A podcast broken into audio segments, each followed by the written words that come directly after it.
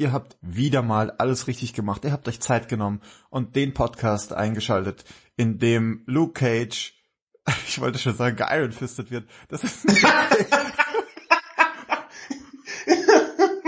das ist ja schon, wieso habe ich denn nicht an diesen Gag gedacht? Lass das jetzt mal so stehen. Äh, mein Name ist Matthias. Ich bin der Sascha. Und das hier ist das Lichtspielhaus, der wirklich wahre Kinopodcast. Ja, aber wenn es einer ertragen kann, geironfistet zu werden, dann ja wohl Luke Cage.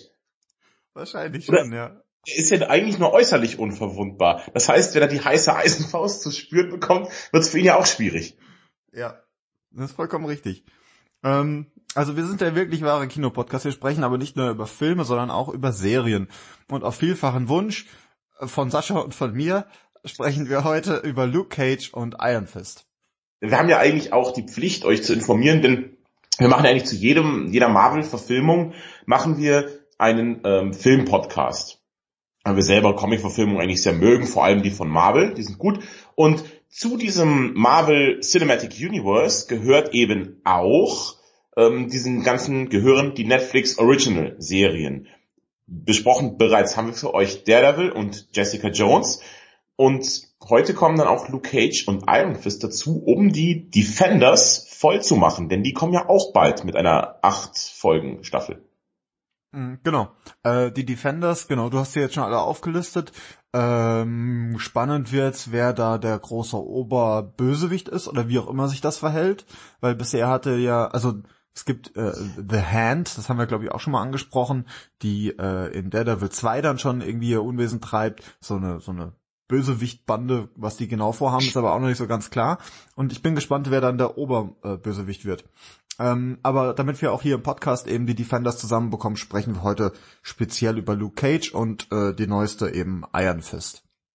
Gut, stimmt, du hast ja, das ist dir ja wichtig, das war ja schon im Podcast zu Iron Sky, war das ja schon so. sagst. Ich wusste es. Du, du betonst es nämlich immer so, so ganz Iron, Iron. Es ist nicht die Iron Fist, sondern die Iron Fist. Also, ist das wirklich so? Du hast es ja wahrscheinlich, alter Hipster, wieder auf Englisch geguckt. Wird das genauso ausgesprochen?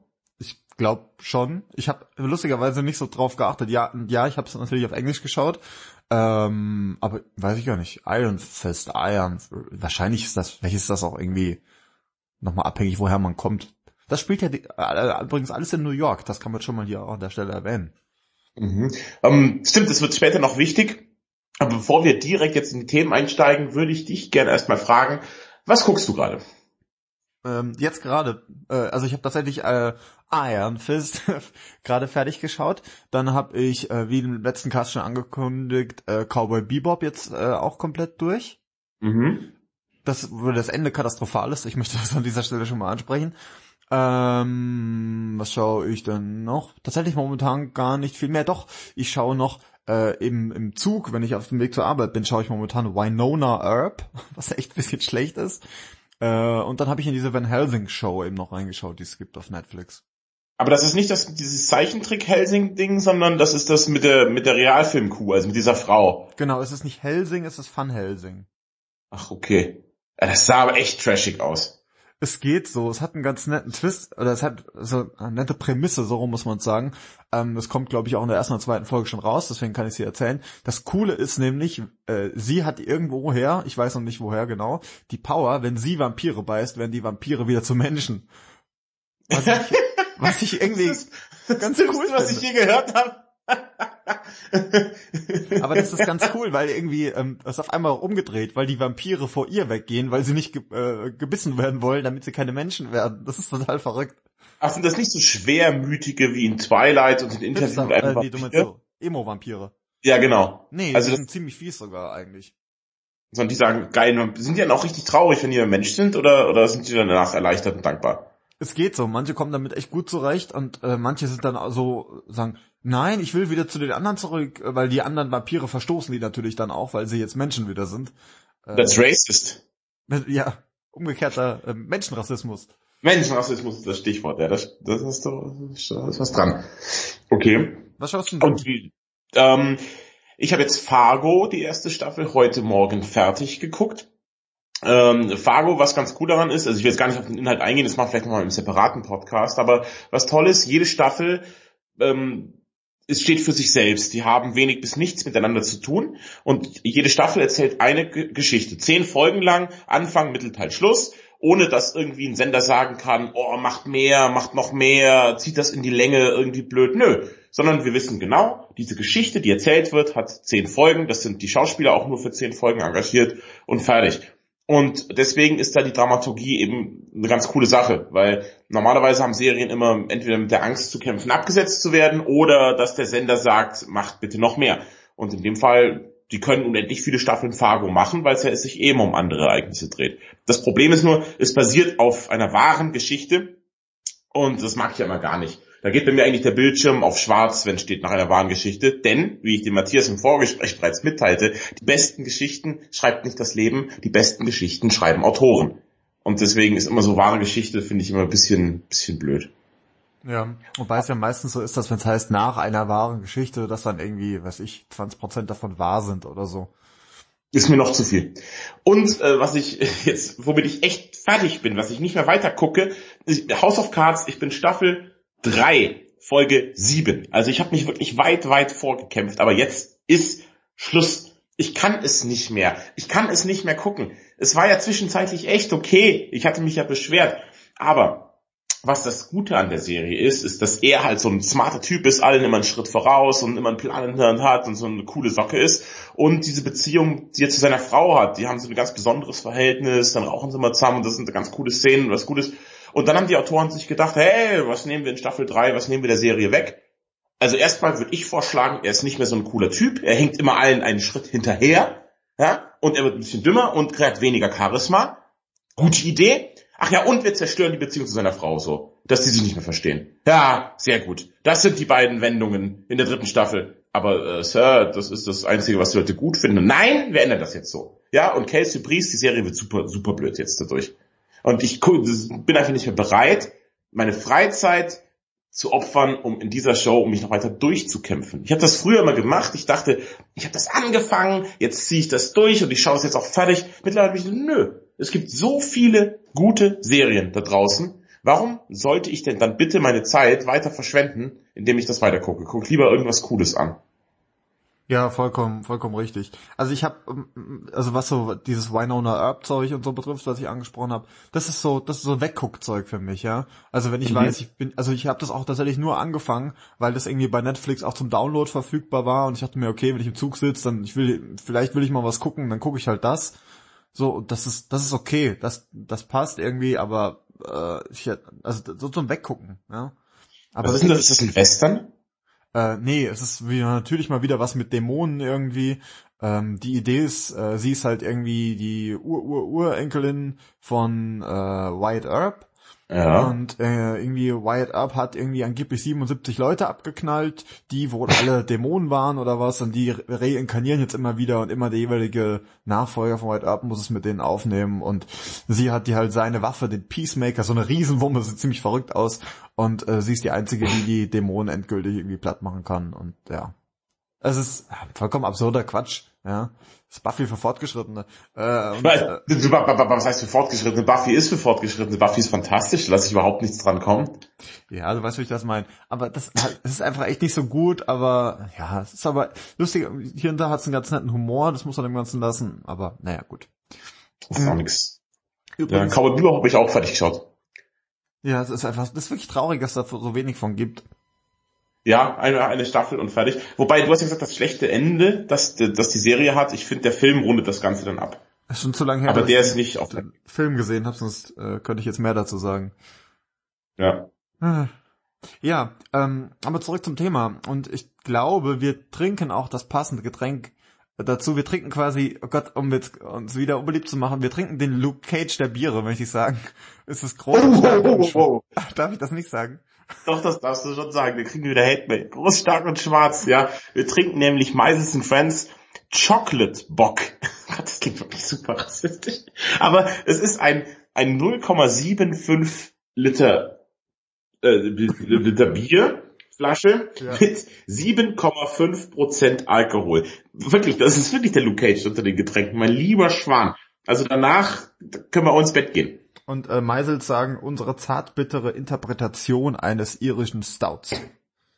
Yep. So. Na gut, dann, dann bin ich gespannt. Das haben wir auch geschenkt bekommen. Ich weiß, glaube ich, nicht mehr von wem oder ich habe es vergessen oder ich wusste es nie, eins von beidem. Ähm, auf jeden Fall Dankeschön für äh, nochmal an alle, die uns regelmäßig oder immer mal wieder Getränke zukommen lassen. Das hilft uns sehr. Ja, so. fantastico. Prost. Ich mache mal Stimmung erstmal. Oh, es plätschert hier schön in mein Glas. Gott, das ist ja wirklich schwarz wie die Nacht. Alter Falter. Oh.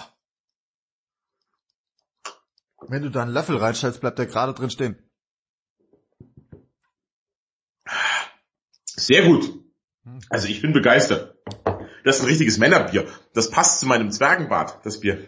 Das schmeckt aber wirklich schokoladig. So Bitterschokolade, ja, Ich finde, das geht äh, so wie so ein bisschen wie ein Guinness, in das man so, so Bitterschokolade reingeschmolzen hat. Ja, das ist von der Art her. Aber ist lecker. Es, hat Sehr gut. es ist eigentlich ein Winterbier, aber dadurch, dass ich die Heizung schon ausgedreht habe, weil es so warm ist teilweise, aber sobald die Sonne weg ist, wird's kalt, ist das genau das richtige Getränk jetzt. Ja, aber wenn es kalt ist, kannst du auf deinen Balkon gehen. Das ist noch kälter. Wenn die Sonne weg ist, dann ich mich doch nicht raus. Doch, du setzt dich ja nur raus. Als ich zu Besuch war, ich erinnere mich, wenn die Sonne draußen auf dem Balkon war, hast du gesagt, nö. Also jetzt nicht. Erst wenn, wenn, erst wenn dein Balkon im Schatten ist, begibst du dich ja nach draußen. Ja, ab gewissen Temperaturen natürlich. Ja. Pass nur auf, dass du nicht von Frau Helsing gebissen wirst. Was passiert eigentlich dann, wenn die ein Mensch beißt? Weiß man nicht, ne? Ich glaube, dann kriegt er AIDS. das kann natürlich passieren. ja, wer weiß, wo sie sich rumgetrieben hat. Ja, mit wem vor allem? Mit wem? Ja, hier. So, oh, aber mein lieber Schwan. Also das ist jetzt bei mir ganz gut, es beruhigt nämlich meinen Magen, denn es gab beim Aldi im Angebot Jalapenos. Ich weiß nicht, ob du, wenn du das siehst, normal, wenn man Jalapenos kauft, dann kosten die eine Million Yen. Also ich weiß nicht, wie das im Osten ist, vielleicht gibt's die da umsonst, aber ähm, hier in, in, in Bayern, im Geberland, ähm, da sind Jalapenos wahnsinnig teuer. Nur wenn die beim Aldi, wenn es die da mal gibt, dann sind die sehr, sehr günstig. Also habe ich gleich mehrere Gläser gekauft und seitdem mache ich einfach überall drauf zusammen mit Tabasco und dieser Sriracha, Sriracha, wie heißt das? Wie spricht man das aus, diese rote Soße? ist ja wurscht. Ketchup. das war ich überall drauf. Und jetzt habe ich das Gefühl, dass durch meine Eingeweide heiße Lava fließt. Mhm. Also, ich glaube, das wird ein sehr, sehr schlimmes Ende mit mir heute nehmen. Aber da ist, ist das Schokoladenbier, beruhigt das alles ein bisschen jetzt. Also, das bringt da Ordnung rein. Wie Luke Cage in, in die Schurken äh, meines Magens. Genau, und also für euch da draußen, das ist jetzt der gute Zustand, in dem ihr uns gerade hört. Ja, äh, wir gucken mal, wo wir in einer halben Stunde sind.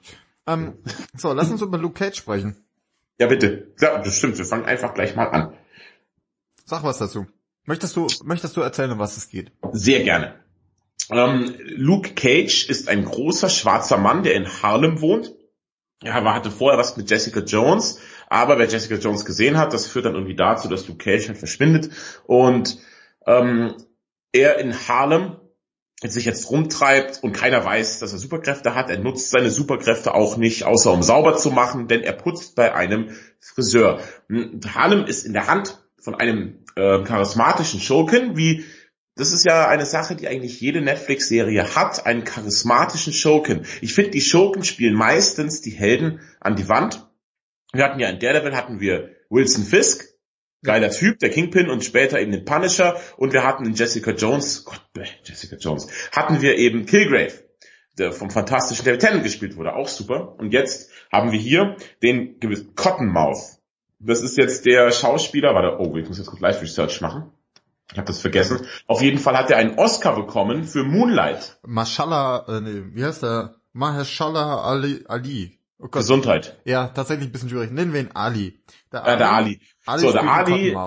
Sehr richtig. Und ich finde, das macht er auch wieder sehr gut. Also es geht eben dann darum, der Cottonmouth unterdrückt so das Viertel zusammen mit seiner Cousine, die irgendwie Stadträtin ist und die haben Harlem an sich gerissen. Und natürlich äh, passieren da schlimme Dinge und Luke Cage kann irgendwann nicht weiter zusehen und beschließt dann quasi in den Krieg äh, mit dem Ali zu gehen. Also mit Cottonmouth. Ja um dann gegen ihn vorzugehen. Das ist so ganz grob, würde ich sagen, ähm, ist das, worum es da geht. Ähm, die Superkraft von Luke Cage ist eben, er ist super stark und äh, seine Haut ist nahezu unverwundbar. Also ihm wurde ja bei Jessica Jones, wird er auch schwer verletzt, aber es passt alles schon eigentlich, weil er halt einfach so ein krasser Typ ist.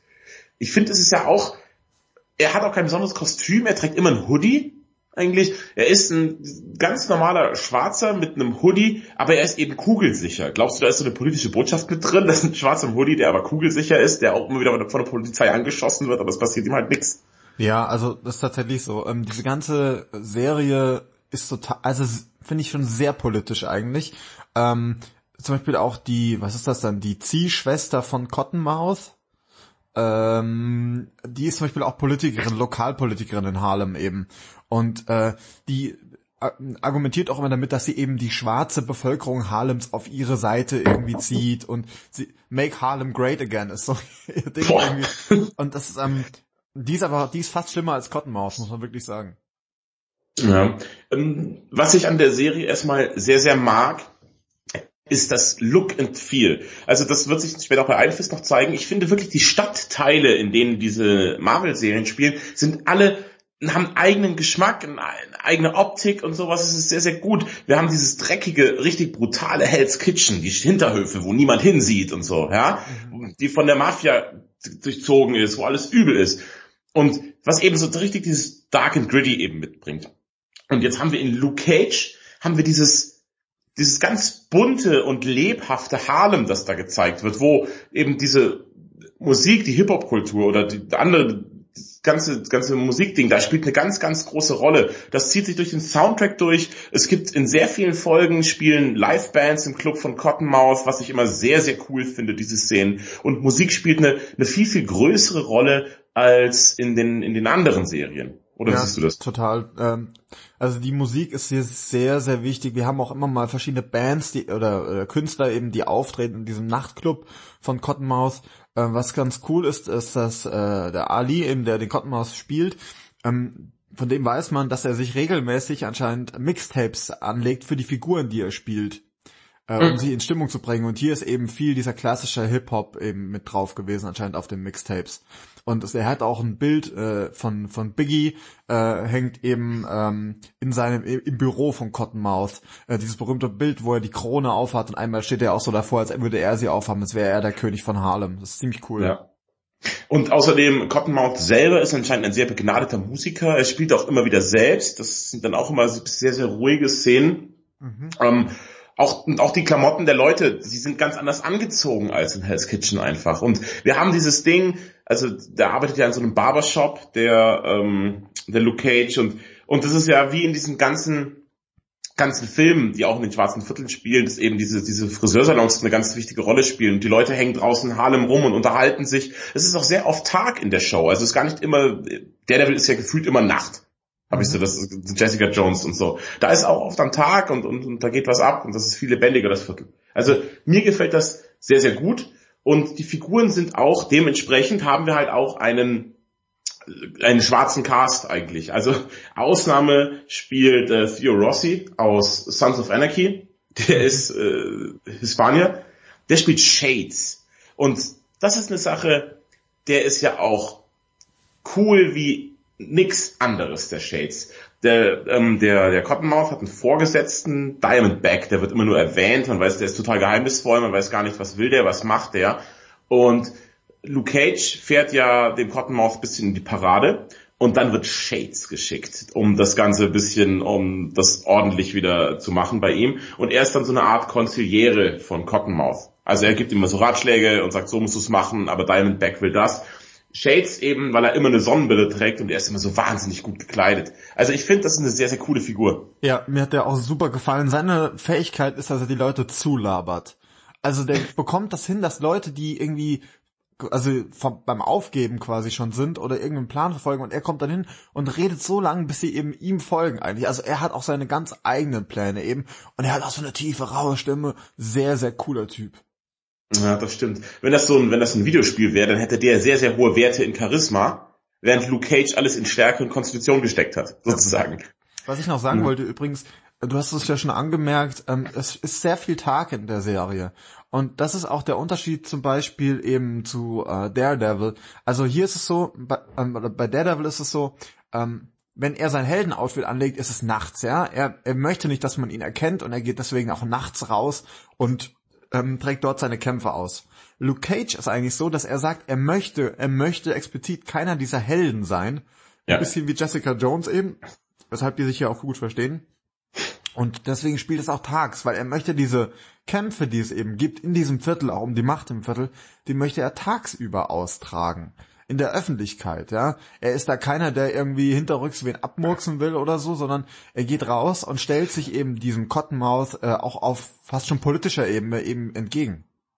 Ja, es gibt ja auch manchmal, dann, dann halten sie beide eine Rede auch mal und so. Also das stimmt schon. Ähm, aber ich finde es auch mal gut, dass mal eine Abwechslung gibt jetzt. Also dass die Show sich auch mal anders anfühlt. Also mir gefällt das ganz gut. Ich finde, dass der Cast an sich sehr, sehr gut gewählt ist. Das finde ich auch absolut in Ordnung. Wer wieder mitspielt, ist ähm, Rosario Dawson.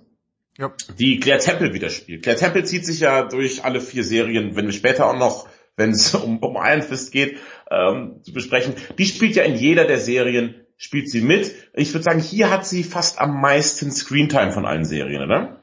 Ja, schon ziemlich, schon ziemlich viel Screentime. Ähm, ihre Rolle ist eben, also sie ähm, taucht zum ersten Mal schon bei Daredevil auf und sie flickt diese Helden, im Endeffekt alle Defenders, immer wieder mal zusammen, wenn ihnen irgendwas zustößt. Ihre Rolle ist die Night Nurse, das habe ich glaube ich auch schon mal erzählt, äh, ist eben auch ein klassischer äh, äh, Marvel-Comic-Figur, die auch von verschiedenen äh, Schwestern mal gespielt wird. Ähm, wir haben sie auch bei Doctor Strange. Äh, ich lese gerade einen Comic tatsächlich von Doctor Strange, oder ich habe ihn gelesen, und da taucht Night Nurse auch auf, aber nicht sie, sondern eben äh, diese eine Krankenschwester, die wir auch schon im äh, Doctor Strange Film haben. Ich habe vergessen, ah, wie okay. heißt. Und genau, das ist die zweite Night Nurse und da gibt's verschiedene Rollen. Und wir werden noch sehen, ich weiß nicht, ob aus ihr nicht sogar noch mal mehr wird, denn äh, wir werden es später bei Iron Fist feststellen, dass sie sich nämlich am Ende eine Waffe mitnimmt. Ähm, keine Ahnung, was aus ihr wird. Ich bin gespannt. Ja, das ist ja wieder super affig. Also da geht's bei allen noch drum, aber jetzt sie ist eine extrem coole, mutige Krankenschwester, die kann unter Druck Leute zusammenflicken, hat eine coole Eigenschaft, alles passt. Ich mochte sie sehr, sehr gerne. Und dann auf einmal, ich nehme jetzt seit zwei Wochen Kung-Fu-Unterricht und jetzt kann ich auf einmal besser kämpfen als Ninja, der das sein ganzes Leben lang schon macht. Ich kann es auch mit zwei aufnehmen. Rosario Dawson wiegt ungefähr 50 Kilo. Ich könnte die mit einer Hand kaputt hauen, während die mit der anderen biesle. Also ich finde das immer so unglaubwürdig und so dämlich dass jetzt jeder auf einmal zu einer Kämpferfrau auch dann werden ja, muss. Das ist, bisschen, das ist bisschen schade. Es ist, äh, hat nicht mal was mit Frau zu tun, sondern einfach, also es ist ganz egal, wer das ist. Da kommt irgendwie so eine super Sondereinsatzkommando an und sie sticht die mit so Krallen, die sie irgendwie hat, plötzlich ab und man denkt sich so, hä? Wieso? Also der Typ müsste sie irgendwie zu Brei hauen. Und einfach weil sie halt ja. halt nicht trainiert ist, also sie hat halt keinen Plan, ja. Ähm, und das ist halt, ja, das ist ein bisschen schade. Trainiert irgendwie seit, seit, seit zwei Wochen oder so ist sie da im Training ja. und auf einmal kann die das dann. Das ist wie in Fluch der Karibik 3, mhm. wo auf einmal auch äh, die, die, die, die Tour da vom hier, vom Orlando Bloom. Ja. Kira Knightley. Dass Kira Knightley auf einmal im dritten dann auch eine Superkämpferin ist. Warum muss denn das sein? Also, es ist ja jetzt auch, ich, ich verstehe das einfach nicht. Es muss ja jetzt auch nicht der Partner von Daredevil, hier, der Dicke, ja, war der Dicke muss doch auch nicht auf einmal ein Superkämpfer werden. Der Dicke ist ein super Anwalt. Ist das denn nicht genug? Fängt jetzt dann auch bald die Horgath an, dass sie dann irgendwie Fratzengeballer verteilt oder was?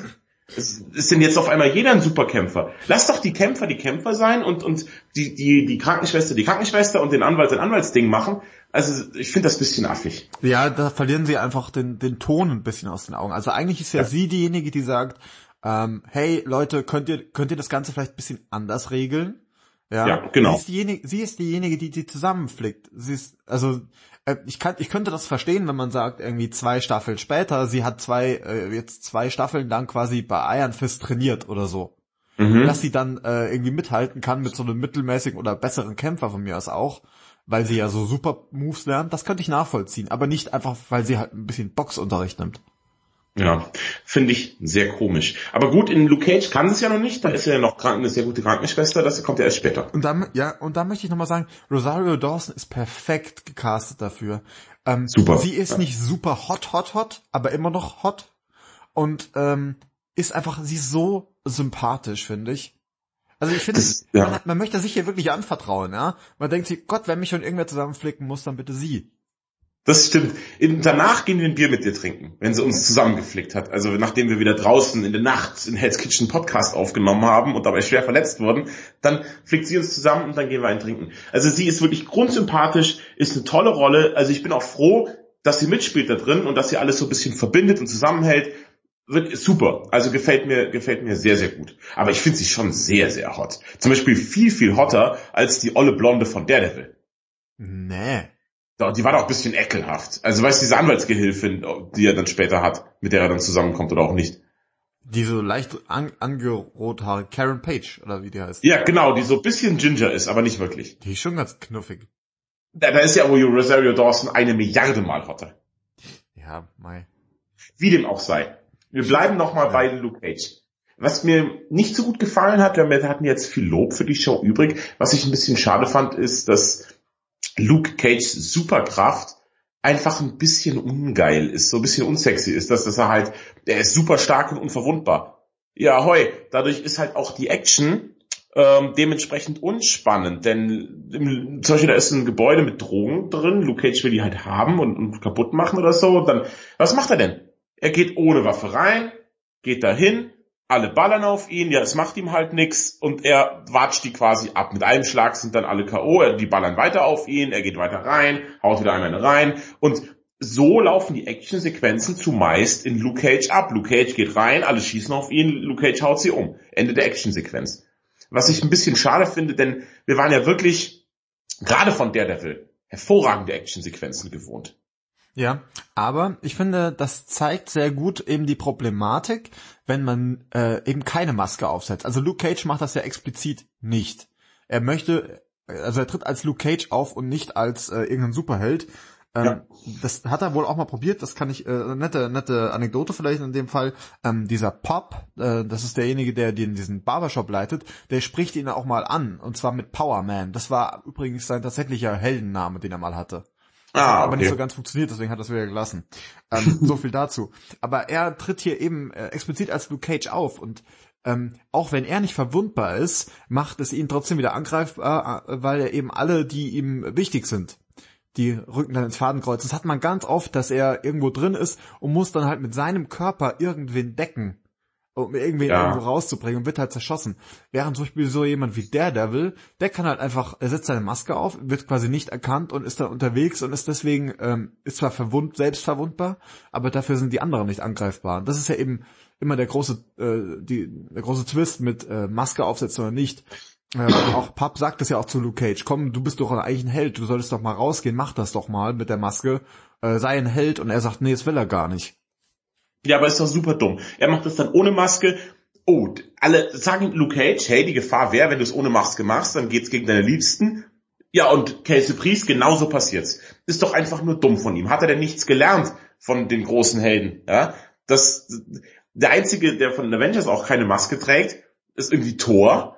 Aber das braucht er auch nicht, weil Thors Freunde auch alles geile Typen sind, die sich verteidigen können. Aber Luke Cage's Freunde sind halt nicht die Avengers und nordische Götter, sondern einfach normale Menschen in Harlem. Und wenn dann gegen Luke Cage jemand vorgehen will, er kann ihm nichts tun, also tut er seinen Liebsten weh. Das ist einfach nur selbstsüchtig und dämlich von Luke Cage. Ja, und gut, Iron Man hat natürlich auch keine Maske auf, ähm, aber... Ja, und das ist, ist halt für ihn dann auch immer.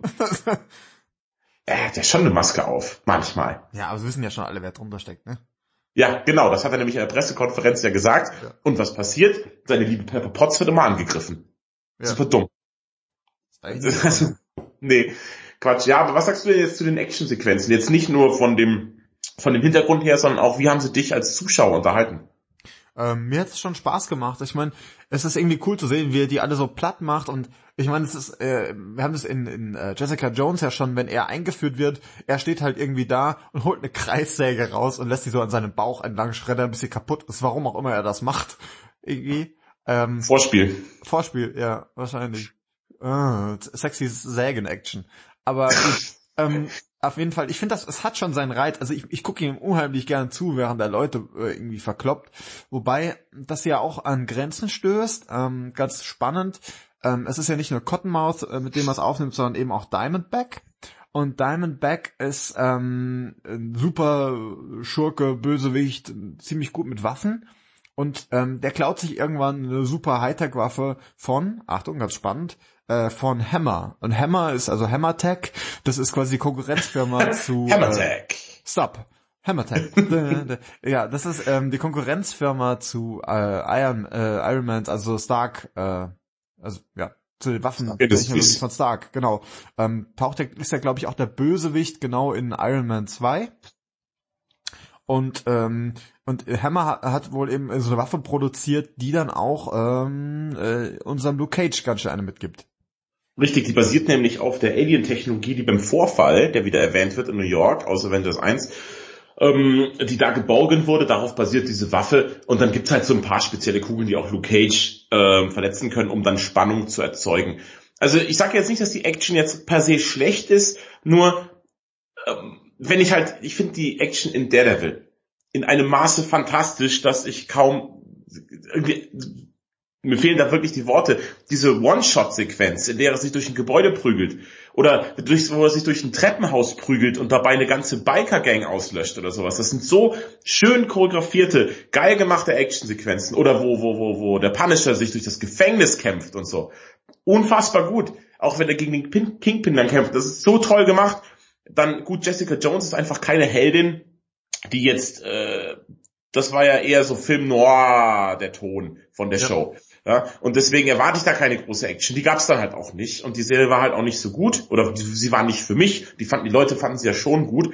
Ähm, und jetzt habe ich eben gedacht, dass da wieder bisschen mehr Choreografie dabei ist. Ist halt nicht so. Das ist eine leichte Enttäuschung für mich. Ich finde aber trotzdem, dass insgesamt die Serie genug Gutes mitbringt, um noch eine tolle Show zu sein. Ja, ich meine, du hast schon recht, die, die Action ist natürlich nicht wie in Daredevil, aber wenn man sich jetzt dann auch, wir werden ja gleich drüber sprechen, Iron Fist noch anschaut, die, äh, die Action ist jeweils, trifft genau den Ton des Helden, ähm, finde ich. Also ich, mir persönlich hat die in Daredevil am besten gefallen, einfach von Ja. der Art und Weise, wie gekämpft wurde, also auch sehr, also einfach sehr voll auf die Zwölf halt irgendwie. Während zum Beispiel in Iron Fist, wenn wir das sehen, wenn die kämpfen, die versuchen auch die Gegner einfach mal ein bisschen außer Gefecht zu setzen. Also da bemerkt, da werden regelmäßig Arme gebrochen und so Geschichten, während Luke Cage die Leute einfach gerne ausnockt. Ja, der kommt Ja, rein. der, der ist so der, der ist der Bud Spencer unter den, den Defenders. Also der verteilt ja manchmal auch Backpfeifen und so. Ja. Das, also er Das ist wirklich Bud lustig. Spencer. Der, äh, ja, der, das ist, da muss ich auch dran denken. Der Choreograf der Actionsequenzen hat das Ganze als Smack Fu bezeichnet. äh, und nennt also non-lethal backhanded blows. Ja, also einfach Ja. mal einem so mit der Rückhand eine durchs Gesicht gezogen, damit er halt aussehen. Ähm, Also der, der, der Pimp. Slap eigentlich, ja. Ja, Smack Fu. ja. Also ich finde es echt, ähm, es ist okay. Ähm, macht auch noch Spaß, weil die Serie hat eben noch andere tolle Sachen. Ich finde, dass auch die Nebendarsteller in dieser Serie mir ganz gut gefallen. Wir haben Misty Knight. Das ist eine, eine, eine Polizistin, die auch gegen Diamondback ermittelt, mit der Luke Cage halt so ein bisschen anbandelt, die auch äh, sehr, sehr gut ausschaut, finde ich. Ja, toll, ganz toll. Und man mag sie auch recht gerne. Sie hat ein cooles Verhältnis mit ihrem Partner, ähm, mit, dem- mit dem Detective Scarf.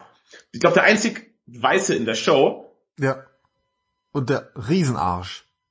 Nee, cool fand ich den. Naja, wie man es nimmt. Aber trotzdem, äh, äh, gut gespielt und so. Ähm, aber halt so, der ist so glatt wie ein Aal halt. Ja. Ähm, ich finde ja, wir haben jetzt, was auch ein bisschen Problem ist, wir haben zwei Bösewichte jetzt in der Show. Wir haben einmal Cottonmouth und einmal Diamondback. Ich finde Cottonmouth als Bösewicht sehr, sehr gut. Fantastisch, charismatisch gespielt. Er hat sehr, sehr viele Eigenheiten, wie sein Musikking, das er hat. Und auch die Zweifel. Es gibt immer wieder Rückblicke, ähnlich wie beim Kingpin, aus der Jugend von Cottonmouth, wo rauskommt, er ist eigentlich zu weich für Harlem. Er war eigentlich immer der Weiche von den Kindern und sowas und nicht so der zäh, nicht so zäh wie die anderen und der sollte eigentlich auf eine Musikschule und, und alles war für ihn bisschen zu hart, das Viertel einfach und er musste halt eben, er musste der härteste von allen werden, um überhaupt bestehen zu können in diesem Viertel. Und, aber er ist immer noch innerlich manchmal bisschen zerrissen und ich finde ihn wirklich wahnsinnig interessant. Ich schaue ihm sehr, sehr gern zu. Er ist ein ganz, ganz toller Schurke, der sich nicht verstecken muss, finde ich, vor einem Kingpin oder vor einem äh, Killgrave. Und dann, irgendwann später, taucht dann Diamondback selbst auf. Und ich finde, Diamondback ist so richtig, bäh. Der ist einfach nur, äh, ich bin der Böse, okay, ich mache böse Dinge und ich bin richtig, er ist ein richtig typischer Superschurke, ohne irgendwie Ecken und Kanten, ohne irgendwas. Ich finde, der ist, der ist wirklich, der ist langweilig wie Pellkartoffeln. Also ich finde, er ist immer noch gut gespielt, aber Diamondback, ähm, der taucht bis dreiviertel, dreiviertel der Show nicht auf. Der hängt Ja, immer nur im. Hintergrund und das heißt immer, oh Gott, Diamondback, Diamondback. Und Cottonmouth hat auch ein bisschen Schiss vor ihm, ja. Mhm. Was halt dran liegt, er ist einfach ein bisschen bekloppt. Er, er schießt einfach gern um sich und möchte Luke Cage töten. Warum? Kommt raus in der Show. Aber. Cottonmouth ist viel interessanter und was ganz geil ist, ähm, also Cottonmouth und Diamondback sind ja beides Namen von Schlangen. Ja, das stimmt. Und äh, Cottonmouth steht überhaupt nicht drauf, wenn man ihn so nennt. Das möchte finde ich nicht. das- Was ist, nee. das, das ist so ein bisschen sein Ding. Was man verstehen kann, auf Deutsch ist Cottonmouth, wenn ich nicht ganz falsch liege, tatsächlich Puffotter. Ja. So, und das Nee, kann man nee, dann es gibt ja einen Grund, warum er nicht so gern genannt wird. Der Spitzname hat ja nichts mit der Schlange zu tun per se, sondern es wird erklärt, warum er so heißt und warum er das nicht mag. Sollen wir das verraten oder? Äh, erzähl das mal, ich habe das auch gar nicht mehr so ganz genau auf dem Schirm. Er hat als Kind, weil er eben ein bisschen schwächer war als die anderen, hat er öfters mal voll was in die Fresse bekommen. Und deswegen hat er immer so Watte im Mund gehabt oft, um die Blutung zu stillen. Die hat er eben von seiner, seinen Zieheltern halt bekommen. Und deswegen halt Watte und Mund, ne, Cottonmouth. Deswegen heißt er so. Und deswegen findet er es auch nicht so geil, weil es ihn eben an seine Jugend erinnert, wo er auf Prügel bezogen hat. Ja. Das ist sowieso ganz lustiger Twist mit den Namen auch. Also äh, Pop Pop, eben der, der, äh, der den äh, Barbershop betreibt, Ja. genau, der das, das hat auch nichts mit Papa oder so zu tun, sondern Pop Pop ist das Geräusch gewesen, wenn er den Leute eins äh, in die Fresse gegeben hat. Ja, genau. Das ist richtig, ja. Und auch Luke Cage heißt eigentlich anders, das kommt auch raus. Ähm, also insgesamt finde ich, äh, in der Show gibt schon echt viel zu entdecken einfach. Ähm, sie steht sehr für sich selbst, während Iron Fist, wir werden gleich drüber sprechen, finde ich, fast eine Übergangsshow ist Richtung Defenders. Ja, da habe ich auch das Gefühl, genau. Und Luke Cage hat noch viel mehr den eigenen Charakter äh, als, als eben Iron Fist. Ich weiß auch nicht, Luke Cage hat ja nicht so gute Kritiken bekommen. Ich verstehe überhaupt nicht, warum das der Fall ist. Ich wurde tatsächlich sehr gut unterhalten. Ja, mir hat's auch sehr, sehr viel Spaß gemacht. Ähm, und das trotz der Rückblicke. Ich bin, ich bin kein Freund von Rückblicken. Ich habe das, glaube ich, weiß gar nicht, wahrscheinlich schon mal erwähnt. Ähm, ich finde, ich gucke den Helden gerne zu, wer, wenn sie Helden sind. Und will nicht gucken, was vorher war, wenn sie irgendwie Würstchen waren noch. Ähm, Luke Cage, wir sehen seine Origin-Story zwischendrin immer mal in Rückblicken. Die ist doch toll. Sinn. Ähm, mein persönliches Highlight ist, äh, wenn er quasi, das passiert irgendwie alles in dem Gefängnis und so. Das ist ganz cool zu sehen, wie er zu Luke Cage wird. Und auf der Flucht äh, zieht er sich irgendwelche Klamotten an, die er findet, und hat aber noch so einen schon ein Stirnband äh, aus Metall an, das er äh, getragen hat, als man ihn zu Luke Cage quasi gemacht hat. Und äh, der Codename, ganz lustig, als man die Sendung produziert hat, das, das finden die ja immer unter Codenamen statt, äh, war Tiara. Denn diese Ah. Tiara, die er da trägt, ist tatsächlich sein Original-Outfit, wenn er auch als Powerman noch unterwegs ist. Genau, stimmt. Das habe ich eben auch gesehen. Im Comic sieht er eben so aus. Und er hat dann diese Outfits auch von der Flucht an und schaut dann kurz in den Spiegel, schüttelt nur den Kopf und zieht diese Tiare dann aus. Ja. Weil er es super dumm findet. Ziemlich cool. Richtig. Übrigens, äh, falls es, äh, das finde ich ganz interessant, also Luke Cage ist von, äh, seinen ersten Auftritt hat er 1972. Äh, und das sind eben hier, äh, als auch bei Iron Fist, das sind eigentlich die, man merkt da, also das, das sind die 70er so ein bisschen, ja. Mhm. Also bei Luke Cage kann man sich das richtig vorstellen, auch so ein Harlem mit der Musik und so eben in den 70ern, ja. So ein bisschen Empowerment-Bewegung auch. Und äh, bei Iron Fist dann eben das Kung Fu, was eben aufkommt in der Zeit. Diese ganzen Kung Fu-Filme sehr beliebt. Äh, Iron Fist von 1974, also zwei Jahre später aufgetaucht als ähm, äh, Luke Cage. Die hatten, glaube ich, auch einen Comic zusammen. Also die sind, glaube ich, ganz oft zusammen aufgetreten, Powerman und genau. Iron Fist. Genau. Ähm, die erste Partnerin von Iron Fist ist eigentlich Colleen Wing. Die äh, taucht auch in der Serie ganz äh, durchgehend eigentlich auf. Und später wird die eben dann ersetzt durch äh, Luke Cage äh, in der Mhm. Comic-Reihe. Ah ja, okay. Also würdest du abschließend sagen, Iron Fist kann man empfehlen? Oder würdest du dir die zweite Staffel angucken? Äh, Luke Cage meinst du? Äh, Entschuldigung, ja, ich komme ganz durcheinander jetzt. Ja, also man, man muss tatsächlich gespannt sein, was die Defenders jetzt bieten. Ich, ähm, also ich habe das Gefühl, ähm, bei Daredevil, da war ich voll drin so. Und jetzt habe ich, äh, und da habe ich mich auch einfach auf die zweite Staffel gefreut, einfach nur weil es äh, Daredevil war. Und Mhm. ähm, das hat diesen Helden für mich, das hat ich gerettet, die Show. Ähm, Nach Also- dem Ben Affleck Film. ja, genau, nach dem Ben Affleck Debakel. Ich finde, das ist bisschen, ich muss sagen, der Daredevil mit Ben Affleck ist ja von mir ein bisschen Guilty Pleasure. Ich glaube, ich habe es im Daredevil Podcast auch schon gesagt, ich habe den auf DVD. Ich war damals im Kino. Ich finde den nicht so schlecht, was vor allem an Colin Farrell als Bullseye liegt. Ich hoffe ja sehr, dass Bullseye nochmal zurückkehrt in, innerhalb dieses Marvel-Kosmos, dass der nochmal eine Chance kriegt und dass der Schurke nicht verbrannt ist für alle Zeit. Ja, aber weißt du so, bei, bei Luke Cage, da dachte ich, okay, ihr macht jetzt halt mal die Luke Cage Show und jetzt macht ihr mal noch die Iron Fist Show, damit ich endlich Defenders gucken kann. Da, mhm. darauf freue ich mich. So. Ähm, wenn die Luke Cage noch eine zweite Staffel machen, natürlich gucke ich mir das an, natürlich, weil die so gut produziert sind mit so coolen Bösewichten. Mhm. Ähm, aber mh, hm, wie gesagt, ich ich möchte jetzt endlich die Defenders sehen. Jetzt bin ich hooked. Ich bin gespannt, wie die die zu, alle zusammenbringen. Ja, das wird spannend sein zu sehen, aber Marvel macht es wieder richtig. Wir kriegen ja von DC jetzt einfach den Justice League Film, ohne dass wir Wonder Woman groß kennen, wo er, sie hat ja noch einen, ohne dass wir Aquaman kennen, ohne dass wir den Flash kennen. Wir kennen niemanden davon. Wir kennen halt Bats, der Gott sei Dank wieder von Ben Affleck gespielt wird. Super Batman. Ähm, aber ansonsten kennen wir die alle nicht. Die haben keine Persönlichkeit. Das ist, die sind mir egal. Ähm, aber jetzt ist es wieder so, ich habe jeden der Defenders mindestens eine Staffel lang begleitet, habe gesehen, was es ihm kostet, eben ein Held zu sein, was er hinter sich hat und alles, kann mit jedem was anfangen, irgendwie, außer Jessica Jones, die hasse ich. Und das hat nichts mit Misogynismus zu tun, sie ist einfach nur, das könnte auch ein Mann sein, sie ist einfach nur ein Unsympath. Aber da könnt ihr anhören im Jessica Jones Podcast. Ähm, und deswegen wird es halt auch sehr spannend sein zu sehen und man kann jedem was abgewinnen. Und wenn jetzt einem was passiert, einem der Defenders, dann ist es halt schlimm für einen auch, weil man die eben so lange begleitet hat schon, die Figuren. Mhm. Vollkommen richtig. Ich meine, das ist ja auch genau der Twist gewesen bei den Avengers, ja. Man war so heiß drauf, dass die Avengers beisammen sind und dann haben sie sich aber gegenseitig ganz schön angezickt zwischenzeitlich und man konnte ja. es aber aus jeder Perspektive vollkommen nachvollziehen, weil man sie eben schon kannte.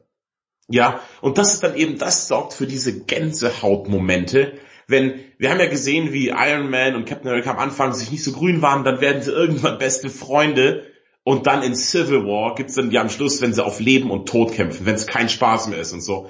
Da kriege ich jetzt, wenn ich drüber spreche, kriege ich Gänsehaut. Weil es halt, weil man die über so viele Filme lang hat man die Beziehung von den beiden gesehen und fand das halt super spannend und super cool alles. Und weil sie sich eben Zeit nehmen dafür bei Marvel, deswegen haben die Figuren auch ein viel, viel größeres Gewicht und, und man, man fiebert viel mehr mit. Es ist ja generell so, dass jede dieser Serien auch jetzt, die unterfüttert dieses äh, dieses ganze Universum und macht das noch viel greifbarer, finde ich, ja? ja. Also ich äh, brauche jetzt hier den Hulk oder Iron Man nicht zu sehen in diesen Serien und ich weiß trotzdem, dass sie da sind. Man spürt das in dieser ganzen Welt. Das wird immer, das kommt immer wieder vor. Auch wenn, das ist das große merkwürdige Ding, ich diesen Stark Tower nie sehe in irgendeiner von diesen Serien. Das könnte man eigentlich mal machen, gell? Das verstehe ich nicht tatsächlich. Die achten auf diese Kleinigkeiten die ganze Zeit. Äh, irgendwie bei, wie war das bei Iron Fist wird erwähnt, hey, mit eurem Video habt ihr mehr Klicks als dieser komische äh, Incredible Green Guy, ja? Ja. Da wird der Hulk erwähnt. Und ich denke so, ja, dann baut halt bitte schön, wenn ihr diese Stadtansichten zeigt, irgendwo diesen Stark Tower rein. Vielleicht kann mir das irgendwer erklären, warum das nicht da ist. Ich glaube, sie wollen das gar nicht, sie wollen die Avengers auch gar nicht so präsent haben. Deswegen werden sie immer nur manchmal erwähnt, um zu zeigen, okay, das ist die gleiche Welt. Aber es sind ja dann eher so, der Ton ist ja, das sind die Straßen von New York, da wo die Avengers nicht hinsehen. Deswegen sind die Bösewichte ja auch, haben auch nicht so super Power. Das sind keine richtigen Superschurken. Der Kingpin zum Beispiel ist halt einfach ein Geschäftsmann, der ein bisschen über Leichen geht, aber der will nicht die Weltherrschaft an sich reißen. Mhm. Das ist jetzt nichts, wo die Avengers gebraucht werden. Und deswegen, glaube ich, will man die extra ein bisschen ausklammern, dass nicht das Gefühl aufkommt, hey, es gibt hier diese Hand und die ist gefährlich, warum kommt nicht Tor und zerschlägt die Hand halt einfach mal ganz entspannt. Und deswegen will man die Avengers, glaube ich, so ein bisschen bewusst weghalten und nicht so, nicht so präsent. Ja, apropos, das ist ja was für Shield. Ja, apropos The Hand. The Hand ist, um, da, um den Bogen zu bringen, äh, hier, das ist die, der große Bösewicht, der jetzt auftaucht eben bei Iron Fist. Ähm, wir erfahren schon äh, bei Daredevil von der Hand und da sehen wir auch, es gibt irgendwie so ein riesen Krater, irgendein Loch, das irgendwo gegraben worden ist. Äh, wo ja. dann, äh, Daredevil, wo wir auch noch nicht genau wissen, was da eigentlich abgeht. Wir wissen nur, die Hand steckt dahinter irgendwie. Und mhm. die Hand, das sind auch diejenigen, falls ihr die Meistertrikots von den Bayern gesehen habt, das ist das gleiche Logo da vorne drauf übrigens. ähm, und die Hand, ähm, das sind, ähm, wir müssen anders anfangen, glaube ich. Iron Fist ist äh, eigentlich Danny Rand, äh, ein, ein reicher Junge, der irgendwo mal abgestürzt ist mit seinen Eltern irgendwo im, im Nepal oder wo auch immer das ist und dann aufgezogen worden ist von einer riesigen Gruppe oder von einer Gruppe ähm, Kampfmönche. Ja, soweit so Arrow. Ja, genau, soweit so Arrow. ähm, in äh, Kunlun heißt das, das ist der Ort? Gesundheit. Danke. Kann lang, sagen sie auf Deutsch. Ach, Kang Lang. Also es wird geschrieben K Apostroph UN L Apostroph UN. Also Kunlun eigentlich. Kunlun. So, wahrscheinlich irgendwie so. Naja, auf jeden Fall äh, wird er eben dort erzogen und wird ähm, zur Iron Fist. Und ähm, was ich cool finde, ist, im Vergleich zu Luke Cage nämlich, diese ganze Origin-Geschichte erfahren wir nur von ihm. Er deutet das immer mal an, dass das irgendwie voll anstrengend war und was er für einen Quatsch gemacht hat. Aber er erzählt das einfach so und es wird nicht explizit gezeigt. Ja, das ist mein Hauptkritikpunkt an der Show, Ach, würde ich was. fast sagen. Ich will, ich habe ja schon, ich habe ja mal Arrow eine Staffel eine Chance gegeben, fand immer Arrow dann am stärksten, wenn es auf der Insel gespielt hat. Nee, das ist der Und- langweilige Scheiß. Das Nee, doch, und doch, es doch. ist auch bei eben, mich finde das auch eben immer super, wenn man das zeigt und mich hätte brennend interessiert die Abenteuer vom kleinen Danny im Kloster, wenn es da öfters mal Rückblicke gibt und das, ich dachte immer, warum erzählt es mir? Don't tell, show ist doch eins der großen, großen Kriterien eigentlich der Filmemacher. Immer erzähl mir das Ja, nicht, aber- sondern Nein, zeig so es mir. Mumpitz. Ja, übrigens, falls ich jetzt hier lauter wäre, das ist das Bier, das aus mir spricht. Ähm, ich finde das eben gut, dass er das nur erzählt. Also das kannst du dir dann in der Special Edition die Abenteuer des jungen Iron Fist anschauen, ja? Ja, das, die Mit Serie würde ich abgehalfterten Serienschauspielern. Nein, das ist super gut. Er erzählt. denn da mit? Udo Kier als, als Obermönch. Wahrscheinlich. Und Äh, Mutter Beimer als. Mrs. Rent. Ich bin Jackie Chan spielt irgendwen Wichtiges wahrscheinlich. So. Spielt sich selbst. Jackie Chan, ja, genau. Das, Jackie Chan hat ein heimliches, mysteriöses Kloster in der Paralleldimension gegründet und bildet da jetzt Kampfmönche aus. Du sag mal, ist eigentlich das Kloster, steht das in irgendeinem Zusammenhang Nein, mit dem Kloster nein, von, nein, von Nein. Benedikt Schnipperschnaps? Nee, tatsächlich nicht. Nicht. Nee. Hätte man doch machen können. Irgendwie einen kleinen Querverweis auf, Also- ah, das Kloster kenne ich, das ist der Nachbar vom Dr. Strange. Ja, weil gerade das Kloster, äh, dieses Kunlun, ist ja auch immer nur alle zehn Jahre scheinbar, äh, alle 15 Jahre in der Menschendimension. Ansonsten ist es in einer anderen Dimension. Und gerade Kloster in, in, im Himalaya, andere Dimensionen, hat da jemand Dr. Strange gesagt, hätte sich doch angeboten. Also möglich, aber laut meinen intensiven Recherchen, die ich getrieben habe, im, im Himalaya selbst natürlich, wo ich war, ich habe Reinhold Messer gefragt, habe ich, hab ihn gefragt, habe gesagt, bist du da zufällig vorbeigeklettert? Wie, wie sieht's denn aus? Und der hat gesagt, nee, ähm, äh, wobei anscheinend tatsächlich einige Helden dort ausgebildet worden sind. Das ist mein letzter Stand. Helden wurden ausgebildet, in welchem, im Dr. Strange Nee, in Kloster? Kunlun. Wie heißt nochmal? Kamatage. Kamatage. Genau. Das genau. übrigens Kamatage. wie, wie ein Puff in Frankreich. Mon Dieu. Ja, auf jeden Fall gut, dann haben die nichts miteinander zu tun. Nee, so. Aber äh, aber was mich hier schon mal wundert. Danny Rand ist wie alt 15, als er da abstürzt? 12? Und er wird 15 Jahre trainiert. Mhm. Ich finde jetzt 15 Jahre etwas zu trainieren ist jetzt nicht so viel. Ich trainiere schon seit 15 Jahren auch ein paar Dinge. Ich bin immer noch nicht so geil was darum. aufstehen oder Ja, jeden Morgen.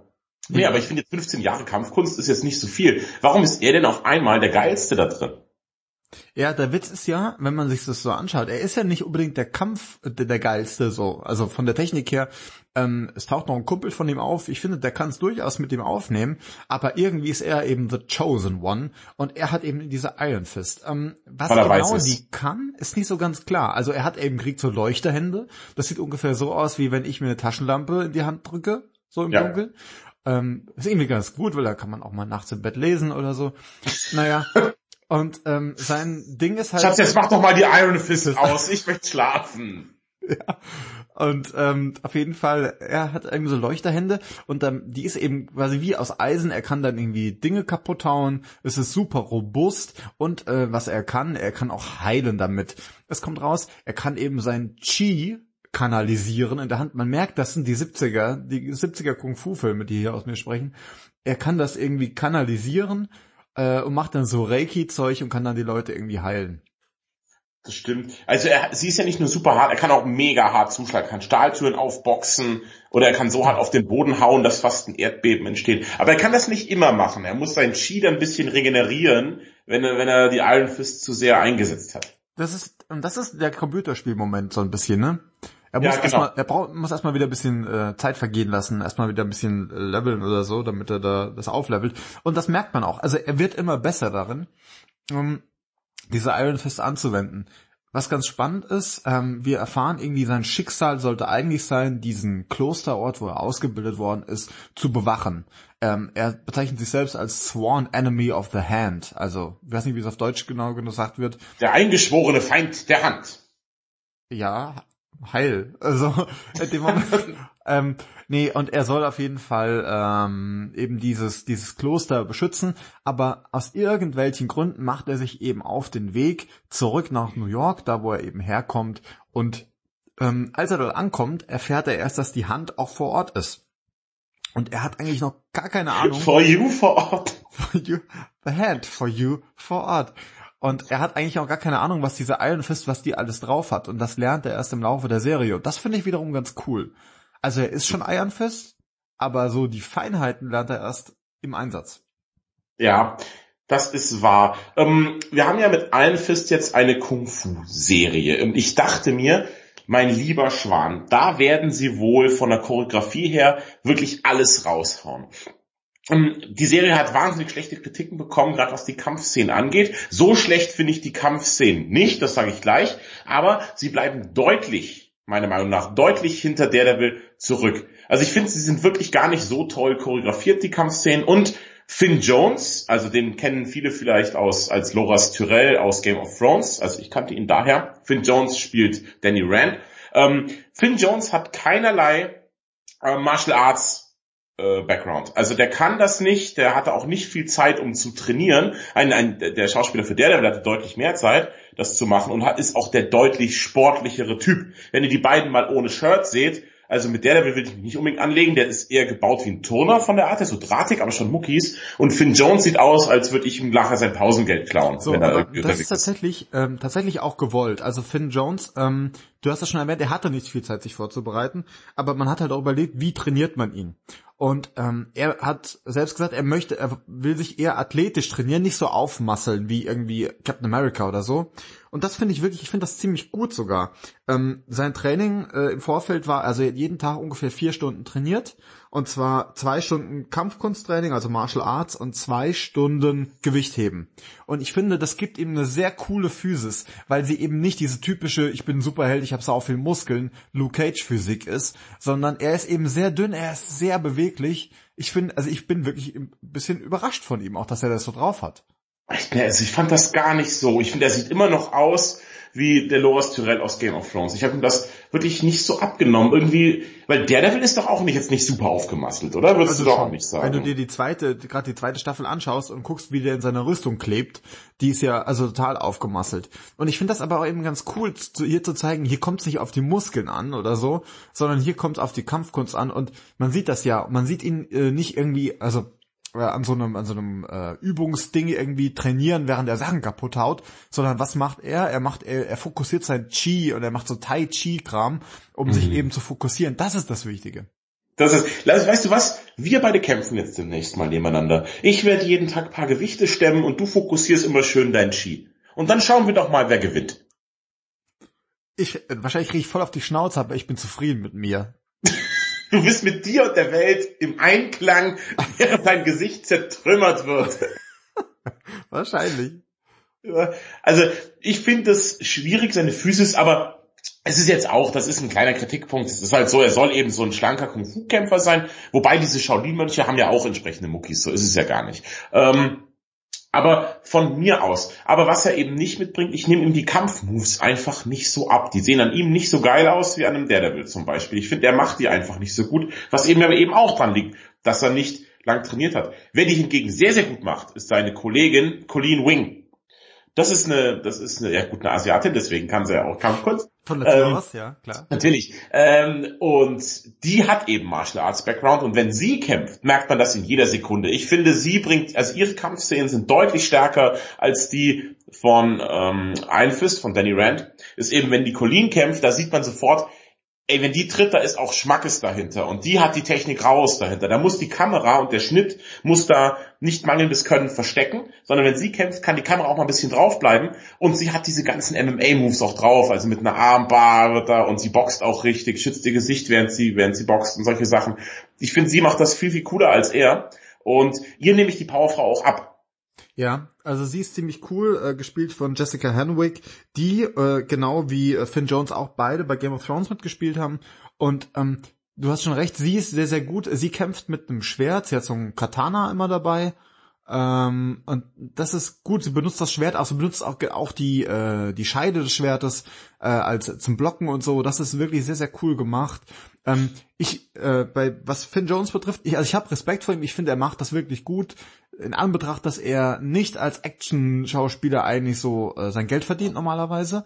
Mhm. Und ähm, dementsprechend bin ich auf die Defenders gespannt. Ich glaube, er lernt aber wirklich schnell. Ähm, natürlich kann er sich bei ihr deutlich noch was abschauen. Ähm, ganz spannend vielleicht, also Colin Wing äh, äh hat in dieser Serie, betreibt ein Dojo, bildet da Leute aus. Das Ganze äh, wirft auch nochmal Fragen und Probleme auf im Laufe der Serie. Ganz interessant ist, dass sie in der Comic, äh, in der Comic-Geschichte äh, eigentlich, ist sie die äh, Partnerin von Misty Knight, der äh, Ermittlerin, ah, okay. die bei Luke Cage schon die ganzen Fälle, also für gegen ihn eigentlich ermittelt oder mit ihm, je nachdem, wie man es sehen will. Und da ist mhm. sie eigentlich die Partnerin. Ah, okay. Das, das ist nochmal interessant, das wusste ich nicht. Sie hat übrigens auch in das Erwachen der Macht mitgespielt. Habe ich gerade gesagt, also ich habe gerade Live-Research gemacht, weil ich mich interessiert hat, wen sie gespielt hat bei, ähm, bei Game of Thrones. Da war sie die, eine der Sandschlangen. Sie war Numeria Sand übrigens. Mhm. Also um das nochmal zu sagen. Und sie hat beim Erwachen der Macht, aber da wäre sie mir nicht aufgefallen jetzt. Ja. Lass uns mal über die Bösewichte reden, weil äh, bei Iron Fist, denn es gibt äh, so viele davon. Das ist wahr. Wir haben und zwar haben wir einen richtig guten und ansonsten nur belanglose Witzfiguren, meiner Meinung nach. Ähm, ich habe ja einen Softspot für Harold Meacham. Harold Meacham ist der ehemalige Partner von Dannys Vater, der seinen eigenen Tod irgendwie vorgetäuscht hat. Das, also das will ich gar nicht so genau erklären, was da passiert ist. Guckt euch das lieber an. Das wäre ein Spoiler. Aber er ist unfassbar charismatisch. Er ist in seinem Penthouse und leitet so die ganzen Ereignisse und das ist ein richtig, richtig cooler, interessanter Bösewicht. Ihn mag ich sehr gern. Er hat eben das Charisma und die Spur Wahnsinn, die ein guter Bösewicht braucht. Er ist immer so ein bisschen manisch bei allem, was er macht und ich mag ihn sehr, sehr gerne. Ich, ich habe ihn von Anfang an gehasst, tatsächlich. Also, was ist denn da los? Wieso kommen wir denn heute nicht auf den grünen also Zweig? Positiv, ja. Also es ist ein super Bösewicht, weil er eben so bekloppt ist. So, aber ja. er ist so ein Unsympath, wie er seine eigenen Kinder, vor allem seinen Sohn, also es wir müssen das vielleicht nochmal aufdröseln. Also Danny Rand kommt zurück nach New York und sagt, guten Tag, mein Name ist Rand, ich würde gerne wieder bei meiner Firma einsteigen, die meinem Vater gehört hat. Mein Name ist Lose, ich, ich, ich, ich kaufe hier ein. ein. Ja. Und er ist halt nicht nur, äh, ähm, das ist nicht nur die Firma, also die Firma heißt Rand, aber sein Vater hat die aufgebaut eben zusammen äh, mit äh, dem Harold Meacham. Und Harold Meacham ist offiziell tot und seine beiden Kinder, die Joy und der äh, Ward, Ward, die äh, beiden führen das Ganze fort. Und am Anfang ist Ward der super Arsch. Ja, er ist mhm. wirklich super unsympathisch und seine Schwester ist eigentlich so ein bisschen, eigentlich, also sie, sie ist halt, was das Geschäft betrifft, super assi, aber eigentlich eine ganz nette und wie ich auch finde, sehr attraktiv. Ähm, Nicht so schön wie Rosario Dawson. Das würde ich mal so dahingestellt lassen. Ähm, auf jeden Fall ist es so, äh, Danny Rand kommt zurück und entdeckt, ah, den Harold, den gibt's ja noch und die Kinder gibt's auch noch und irgendwie hm, es hat da was stattgefunden und er versucht jetzt herauszufinden, was da passiert ist und äh, äh, eben Harold ist aber ein super Arsch, weil er seinen Sohn seit Jahren kontrolliert und ihn so fertig macht, die ganze Serie über, so dass man irgendwann versteht, warum der Ward so ein Riesenarsch ist, wie es ist. Ja, ne, der Ward. Ich finde aber auch ein Ward mochte ich irgendwie. Also man sieht ja dann, wie er unter seinem Vater leidet und irgendwann sagt der Ward auch, Leute, leckt mich doch am Arsch, ich will einfach nur noch hier raus. Ich habe genug von euch allen, ja. Ich habe genug von Danny Rand, ich habe von meinem Vater genug, ich will hier weg. Und genau diese Wendung finde ich so gut gemacht, weil man kommt an und denkt sich, der, man denkt wirklich, der Ward ist der Oberfiesling von den allen. Ja. Denkt man sich, der will dem, der will, also weißt du, Danny kommt zurück und Ward sagt, äh, wir müssen den irgendwie aus der Firma rauskriegen. Es kann nicht sein, dass der jetzt irgendwo auftaucht. Der steckt den irgendwie in eine Klapsmühle alles und lässt den, versucht den vom, vom Bildschirm verschwinden zu lassen, ja. Mhm. Und irgendwann merkt man, dass der Ward in der ganzen Serie, in der in dieser ganzen Serie das eigentliche Opfer ist. Ja, das stimmt. Deswegen sympathisiert man mit ihm auch irgendwann sehr. Ja. Ähm, die Schwester vom Ward, die Joy, wo du sagst, die ist eigentlich eine gute. Ich finde, die ist für mich der unsympathischste Charakter in der Show, denn sie ist so wahnsinnig selbstgerecht. Sie sagt immer so, ja, hm, was die Firma macht das nicht so gut. Also ich bin ja eigentlich super nett, aber dann macht sie doch ähm, was Gemeines. Und also diese Selbstgerechtigkeit, die sie ausstrahlt und dieses ihr ist ja gar nicht bewusst, dass sie auch an bösen Taten beteiligt ist oder halt sie, sie will das gar nicht sehen irgendwie. Ich mag sie überhaupt nicht. Sie ist der Hauptunsympath der Show, meiner Meinung nach. Ja, sie trennt das total. Also sie sagt auf einer Seite, ja, in der Firma, wir müssen ja so und so handeln, aber privat finde ich das eigentlich gar nicht so gut. Aber mhm. sie macht es halt trotzdem. Das kann man ja natürlich total vorhalten, äh, wobei man auch merkt eben, dass das irgendwie, dass sie in so eine Rolle reingerutscht ist. Ähm, das ist auch der Witz an der ganzen Geschichte. Also der Harold, der hat eben alles geplant für seine Kinder und äh, möchte sie eben zum Erfolg führen und steuert da aus dem Hintergrund. Und er, er, er hat auch irgendwie eine Superfähigkeit erworben. Warum man die ihm gegeben hat, wir wollen es gar nicht ausführen, aber es ist ein bisschen fragwürdig, wie ich finde.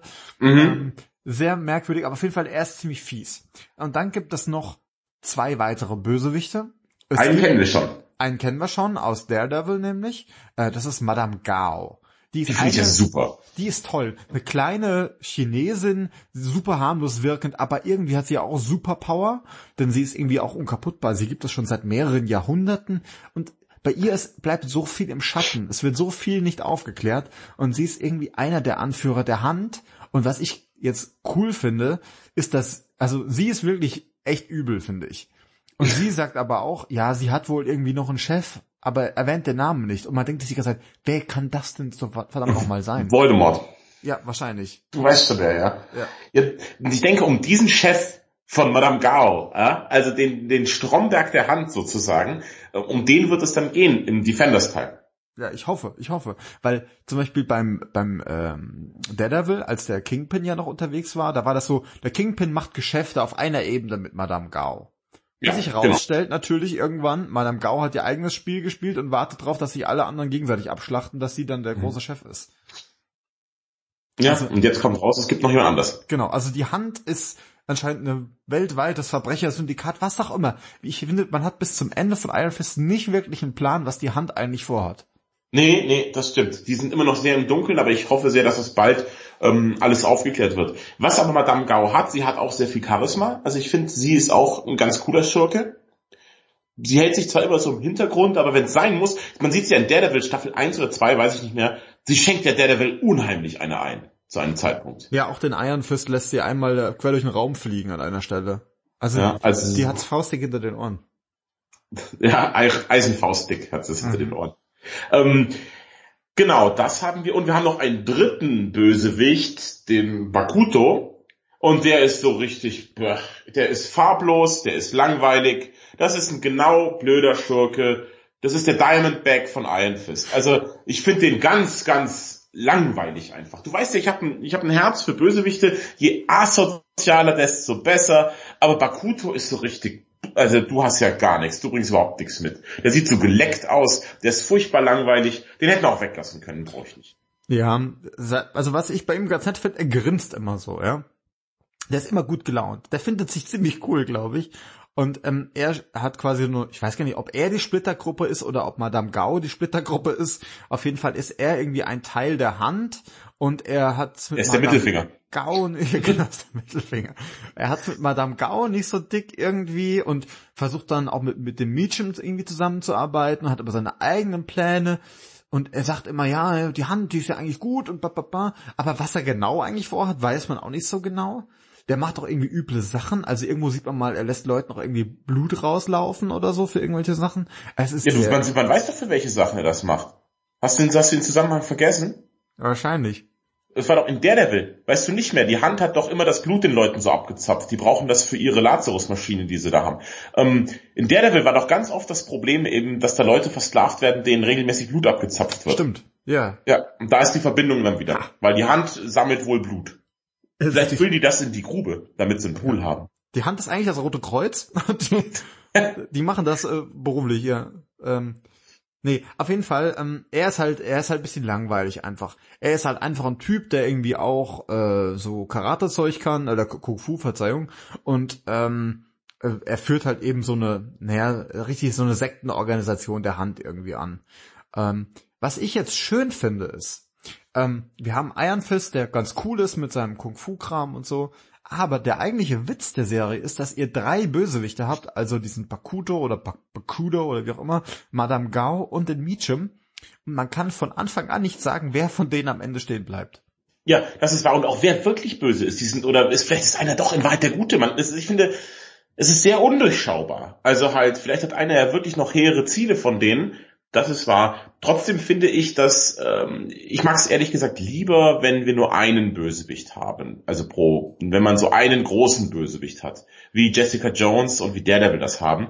Das ist mir persönlich lieber. Mir wäre es auch lieber gewesen, wenn ähm, wenn es in Luke Cage, wenn es dann nur Cottonmouth gegeben hätte. Ich finde, die anderen kannst du in den nächsten Staffeln dann, dass am Schluss rauskommt, oh, Meacham hat die ganze Zeit für Madame Gao gearbeitet und nächste Staffel ist dann Madame Gao die Böse ich finde da, dass so ein Hauptschurke ist für die Dramaturgie der Show irgendwie cooler. Ja, ich meine, ich finde das schon ganz nett, dass man auch dem, dass man die so ein bisschen aufteilt. Also zum Beispiel für Colin Wing, die nimmt's halt dann eher mit diesem Bakuto auf, ja. Das ist, finde ich schon ganz nett, so nach dem Motto, der, der Sidekick kriegt auch einen, mit dem er es aufnehmen darf, und er nimmt dafür, Iron Fist nimmt dafür mit dem Hauptbösewicht auf.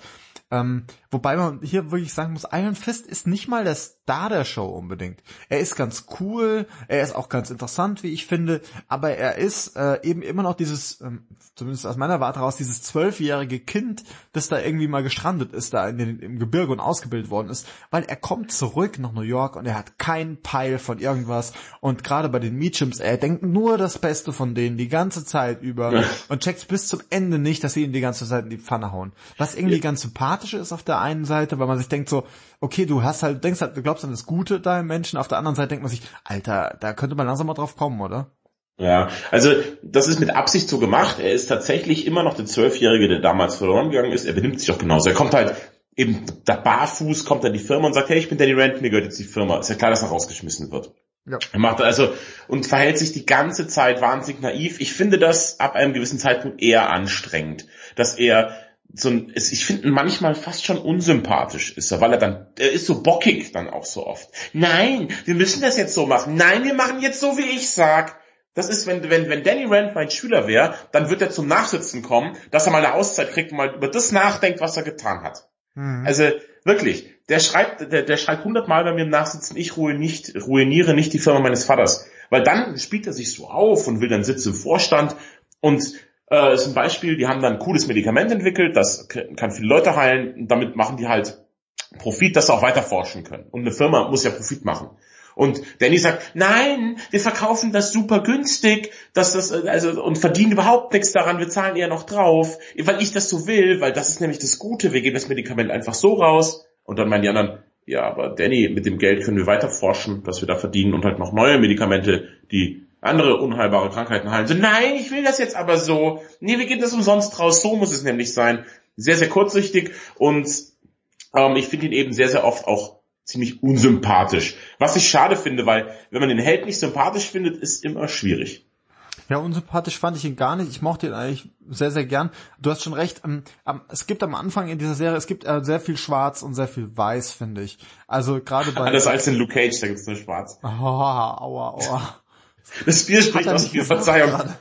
Naja, und auf jeden Fall, ähm, bei ihm, gerade bei ihm ist es eben so, du hast diese Szene gerade geschildert, ja. Ich meine, diese, diese bösen Corporate-Typen, die wollen halt super viel Geld verlangen, er will quasi gar keins, aber dass es da halt auch irgendwie noch einen Mittelweg gibt, da diskutiert halt keiner drüber. Und das lernt nee. er aber auch im Laufe der Serie irgendwie. Ähm, Findest du, dass er das lernt? Ich finde, er entwickelt sich doch null weiter es geht, also er möchte halt irgendwie, sein Ziel ist irgendwie Rache, Rache, Rache zu haben. Irgendwann lernt er, das geht halt nicht komplett. Er zieht dann wieder zurück. Ähm, das ist alles sehr komplex. Das Problem ist, dass diese ganze Serie, aus meiner Beobachtung raus, eigentlich nur eine, eine Übergangsserie ist Richtung Defenders. Und das merkt man auch, gerade hier, wir kennen die anderen äh, Serien vorher, Jessica Jones, Luke Cage, äh, Daredevil, und wir merken halt eben, dass hier so viele äh, Anspielungen auch schon kommen Also zum Beispiel irgendwie die Joy hat irgendwann mal Material gesammelt über ihre ähm, mit also ihre, ihre Kollegen um sie irgendwann in die Pfanne hauen zu können. Und hat halt sagt halt irgendwie sie hätte eine ähm, Private Investigator eben eingestellt. Und das war eben Jessica Jones die das Material gesammelt hat. Zum Ah, okay. Beispiel. Genauso haben wir zum Beispiel ähm, Rosario Dawson die wieder mit dabei ist die auch verhältnismäßig viel Screentime bekommt Ja, das stimmt. ähm, die Sie spielt halt, ja nur in sechs Episoden mit, aber in denen ist sie dann sehr prominent und, und kommt ständig vor. Genau, und bei ihr ist es zum Beispiel so, hier und da flucht sie und sie ist flucht dann, indem sie sagt, Sweet Christmas. Und das ist eigentlich der Catchphrase von Luke Cage. Ja, genau, Ja. richtig. Ja, weil, weil man darf nämlich in Pops Laden nicht fluchen, deswegen musste sich Luke Cage eben andere Flüche überlegen, wenn er fluchen will. Und so kam er dann da drauf. Genau. Und das sind lauter so Anspielungen. Und das ist jetzt eben auch, also äh, ein paar Leute gehen natürlich irgendwie mal dann drauf, auch innerhalb von, ähm, äh, von Iron Fist. Und jetzt habe ich das Gefühl, jetzt wird's wirklich, es wird Zeit für die Defenders. Ja, das, also ich habe eben auch, wie du sagst, das Gefühl mit der Übergangsserie, das geht mir auch schon so, weil das ist alles ist eher so gemacht, dass man ein größeres Ereignis aufbauscht jetzt noch, anstatt wirklich mal äh, Iron Fist eigene Abenteuer erleben zu lassen. Was ich aber schade finde, weil der Held an sich ganz cool ist. Wie gesagt, ich finde Finn Jones jetzt auch nicht kacke per se. Ja, das macht er ganz cool.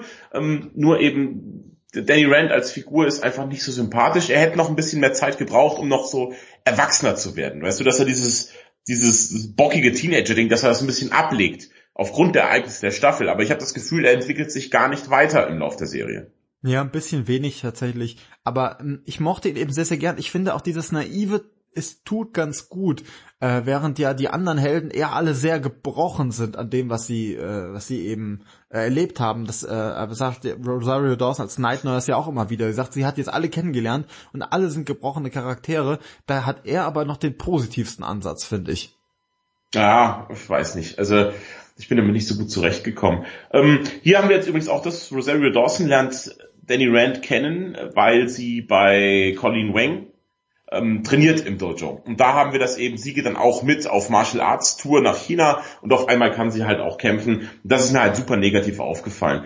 Wobei, dass man gar nicht mal Rosario Dawson ankreiden kann. Sie, sie bringt die Moves gut rüber. Nur, dass, dass sie als Claire Temple auf einmal gut kämpfen kann, ist halt Mumpitz. Ja, sie macht auch gar nicht viel. Also sie muss nicht dauernd kämpfen. Sie bleibt auch im Normalfall irgendwie im Auto zurück und wartet auf die anderen.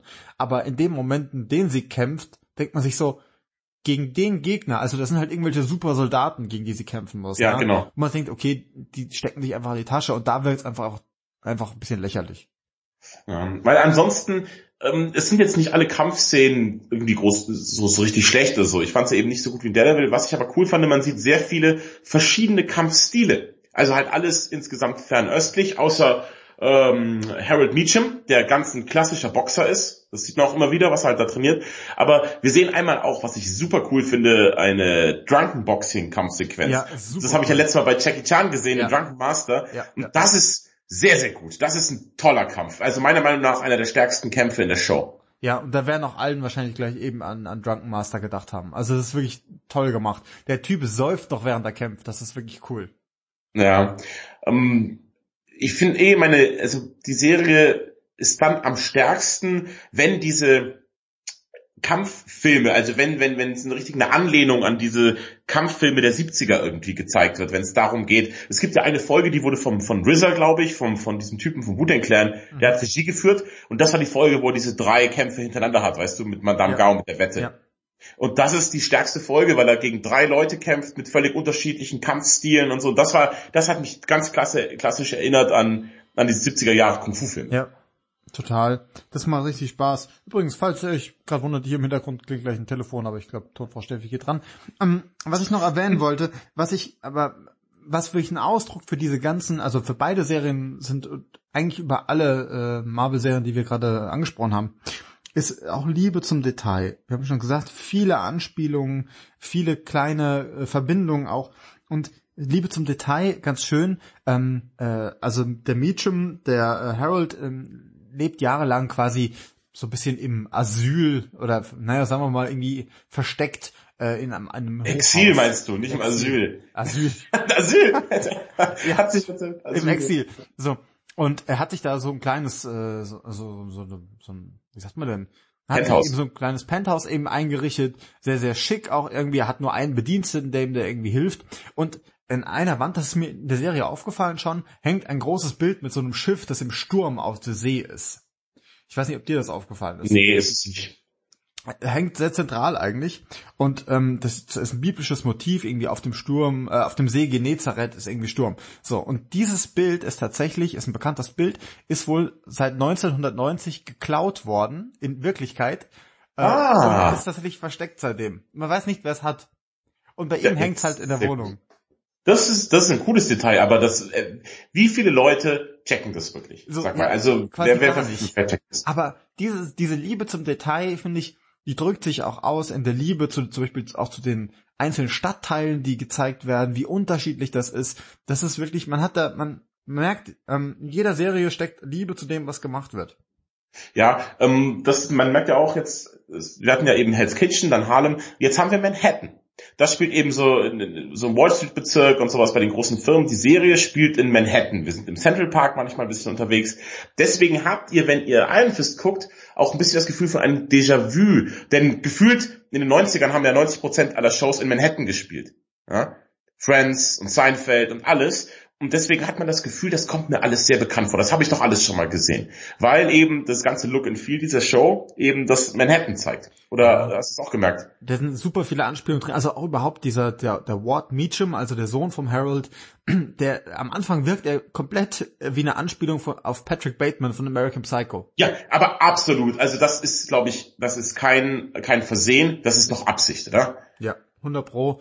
Die ganze Frisur, das ganze Gehabe. Er sitzt im Büro, keiner weiß, was er so wirklich arbeitet ja. eigentlich. Er sitzt einfach da und verdient Geld, weil sein Vater eben mal Geld verdient hat. Es, also super. Ja, das stimmt, das ist mir auch aufgefallen, ja. Das war toll. Ähm, ansonsten, die, ich finde die Schauspieler, man kennt sie eigentlich kaum, außer bei Harold Beecham hatte ich immer das Gefühl, ich kenne ihn irgendwo, ich kenne ihn irgendwo her. Und dann ist es mir wie Schuppen von den Augen gefallen, denn er ist Herrmeister Faramir mhm. im Herrn der Ringe. Vollkommen richtig. Ja. Und er ja. sieht immer noch genauso aus. Was ja, ja auch so ein bisschen der Witz ist in der Show. Er hat ja aber auch aufgemastelt, oder? Ein bisschen. Ich finde, er ist schon, er, Faramir ist auch eher ein bisschen dünn. Ich finde, Harold Meacham ist schon auch eher kantiger. Also, ja, ja. Großer Typ. Also insgesamt, meine Meinung ist Jessica Jones, äh, Quatsch, Jessica Jones, ähm, ja, von Jones. Ja, Iron, das ist Bier, ist langsam, also das ist mein Schwarzenegger-Podcast-Niveau. Ähm, ich finde, Iron Fist ist nicht so schlecht, wie die Kritiken sagen. Ich finde es nicht so gut wie Daredevil. Ich finde es besser als Jessica Jones. Und ich würde sagen, es ist on par mit Luke Cage. Hm, ja, ich möchte, ich finde wirklich alles, es ist sehr eigenständig alles. Man kann das gar nicht so zusammenschieben, weil alles so seinen Vor- und Nachteil hat. Ich finde, in, im, auf dem gesamten Niveau ist Daredevil die beste Sendung. Vom, sowohl von der Spannung her, vom Bösewicht her, ich meine, der Kingpin ist fantastisch, ähm, und eben auch mit, äh, also die Kampfmoves, die er drauf hat, hier mochte ich dieses Kung, ich dachte am Anfang so Kung Fu, ich dachte, wir wären da ein bisschen drüber. Wir haben ja jetzt lange Jahre lang nur noch dieses, äh, diese Batman-Kampf-Action gesehen, ja, die sehr realistisch ja. ist irgendwie. Und jetzt hatte ich aber plötzlich doch wieder Bock auf dieses Kung Fu. Das schafft tatsächlich Iron Fist. Ähm, mhm. Jessica Jones äh, hat einen ganz anderen Stil, lebt auch viel von David Tennant. Das ist viel so, so Mind Games irgendwie, ja, die da gespielt werden. Ähm, Luke Cage hat halt dieses, diese Bud Spencer Action und er ist jetzt, er ist hier der Terence Hill einfach von dem Ganzen. Dazu fehlt ihm der Charme. Dazu fehlt ihm eindeutig der Charme. Das stimmt wohl. Vielleicht, vielleicht kommt das in der nächsten Staffel oder wie auch immer die, das jetzt alles weitergeht. Wir werden gespannt sein. Auf jeden Fall habe ich jetzt Bock zu sehen, wie diese sehr verschiedenen, aber alle auf ihre Art und Weise sehr coolen Charaktere irgendwie bei den Defenders zusammenkommen. Glaubst du, man wird auch Kämpfe gegeneinander sehen? Am Anfang vielleicht, bei den Avengers hat es ja am Anfang auch geknallt, als Thor gegen den Hulk gekämpft hat und so und in Iron Man der Captain sich angelegt haben. Also, aber ich denke mir, zum Beispiel ein Danny Rand wird von einem Daredevil verprügelt, weil Daredevil hat bessere Reflexe als er und Daredevil kann mehr einstecken. Danny Rand ist so eine Wurst. Aber Daredevil ist halt ein richtig krasser, harter Typ. Der hat schon ganz oft in seinem Leben auf Leben und Tod kämpfen müssen und nicht nur in so irgendeinem Dojo gegen, gegen gegen Sumo Bruno irgendwie, sondern deswegen glaube ich, weil er mehr Erfahrung hat, er ist härter und er hat die besseren Reflexe, glaube ich, dass ein, ein Daredevil einen Iron Fist umboxen würde. Äh, möglich, wobei natürlich klar ist, wenn die Prophezeiung jetzt stimmt, sind alle Defenders am Ende auf Iron Fist angewiesen, weil er eben dafür da ist, die Hand zu zerstören. Ob das denn so kommt, das bleibt ja abzuwarten. Die einzige Hand, die er zerstört, ist seine eigene, wenn er gegen Luke Cage boxt. Das, kann, das ja, so, das würde ich gerne mal sehen. Wenn, wenn stimmt, wenn die aufgeladene, also wenn sein, sein Superpower aufgeladen ist, ja, wenn der rote Balken ganz voll ist und er dann mit voller Möhre Luke Cage eine einschenkt, was dann wohl passiert? So, und darauf bin ich gespannt. Und das macht Marvel richtig. Und das ist gut und das ist äh, nur auf Netflix. nur auf Netflix, meine Damen und Herren. Sehr schön. Also, ja, ich freue mich auch drauf. Ich freue mich auf die weiteren Staffeln. Es soll ja auch der Punisher kriegt jetzt eine eigene Serie, worüber ich mich besonders freue dass er endlich eine eigene Show bekommt. Ich bin sicher, das wird auch ganz fantastisch sein. Also wird super. Ähm, die Zukunft ist quasi gesichert, der, der Superhelden-Serien. Und wir hatten ja mal gesagt, irgendwie zur Übersättigung stellt sich ein, weil es ist habe ich doch nicht das Gefühl. Irgendwie habe ich jetzt doch mega Bock, wieder mir alles anzugucken. Ich will jetzt, ich freue mich auf die Guardians demnächst die jetzt, die wir jetzt demnächst anschauen werden. Ich freue mich auf den neuen Avengers-Film. Also ich wirklich, hast, Alter, wir müssen noch besprechen den Trailer zu Thor Ragnarok. Hast ja, du nicht angeschaut? Ja. Gott, ist das fantastisch. Vor allem diese Anspielung auf diese Planet Hulk-Geschichte. Ja, genau. Da habe ich ja den Zeichentrickfilm ja, gesehen. Ich auch. Das ist ist toll. schlecht. Auch nur bei Netflix. Guckt euch das mal an. Gott, ihr werdet nicht bezahlt. Was ist mit mir los? Naja, auf jeden Fall guckt euch das alles an. Das, es passt alles so wunderbar zusammen. Ja. Also die Musik, allein, das ist ja irgendwie Led Zeppelin, glaube ich, ähm, was da spielt beim, beim Tor-Trailer, das ist einfach nur großartig. Das ist einer der besten Trailer, die ich seit langer Zeit gesehen habe. Das macht mir so Bock auf den Film. Kate Blanchett sieht fantastisch aus als diese, diese Schockrockerin irgendwie, die da in Asgard einfällt. Die Gladiatorenkämpfe, Loki spielt wieder mit, der Hulk spielt, ist super. Also fantastisch. So ein toller Trailer. Ich habe mega Bock auf den Film. Jeff Goldblum spielt mit. Ich glaube, der wird richtig gut. Und dann eben jetzt noch die Guardians. Das ist, könnten wir gleich leere Versprechungen machen für, für nächste Folge. Aber ich glaube, das wird wirklich diesmal, das ziehen wir durch, weil die Guardians wollen wir beide auf jeden Fall sehen. Äh, auf jeden Fall. Auf jeden Fall. Ähm, mein lieber Kollege Marcel, schöne Grüße äh, an der Stelle, hat schon gesagt, er hat ihn schon gesehen und er ist restlos begeistert. Meint auch der Soundtrack ist wieder fantastisch. Awesome Mix Volume 2. Also ich bin am Start. Ja, ich auf jeden Fall auch, hab mega Bock. Ich glaube, wird ein sehr, sehr schöner Film werden. Ja, dann würde ich sagen, hast du noch was? Nee, ich bin, ich bin leer. Ich habe auch langsam richtig, ich bin angedripselt und ich habe Magenschmerzen. Es wird Zeit für, Nu- es wird Zeit für Nudelsalat. ich habe so Bauchweh von den Jalapenos. Finde ich ganz furchtbar. Ich habe ein ganzes großes Glas gegessen jetzt. Ich, aber ich kann auch nicht aufhören irgendwie. Es sind ja noch mehr im Schrank. Ich will immer mehr. Auf jedes Sandwich und auf alles, was ich mache, macht die Jalapenos. Ich kann nicht mehr. Dann würde ich, Nimm mir die weg. dann würde ich an der Stelle sagen, mein Name ist Matthias Ich bin der Sascha. und du lässt dir jetzt am besten mal einen Iron Einlauf machen an der Stelle.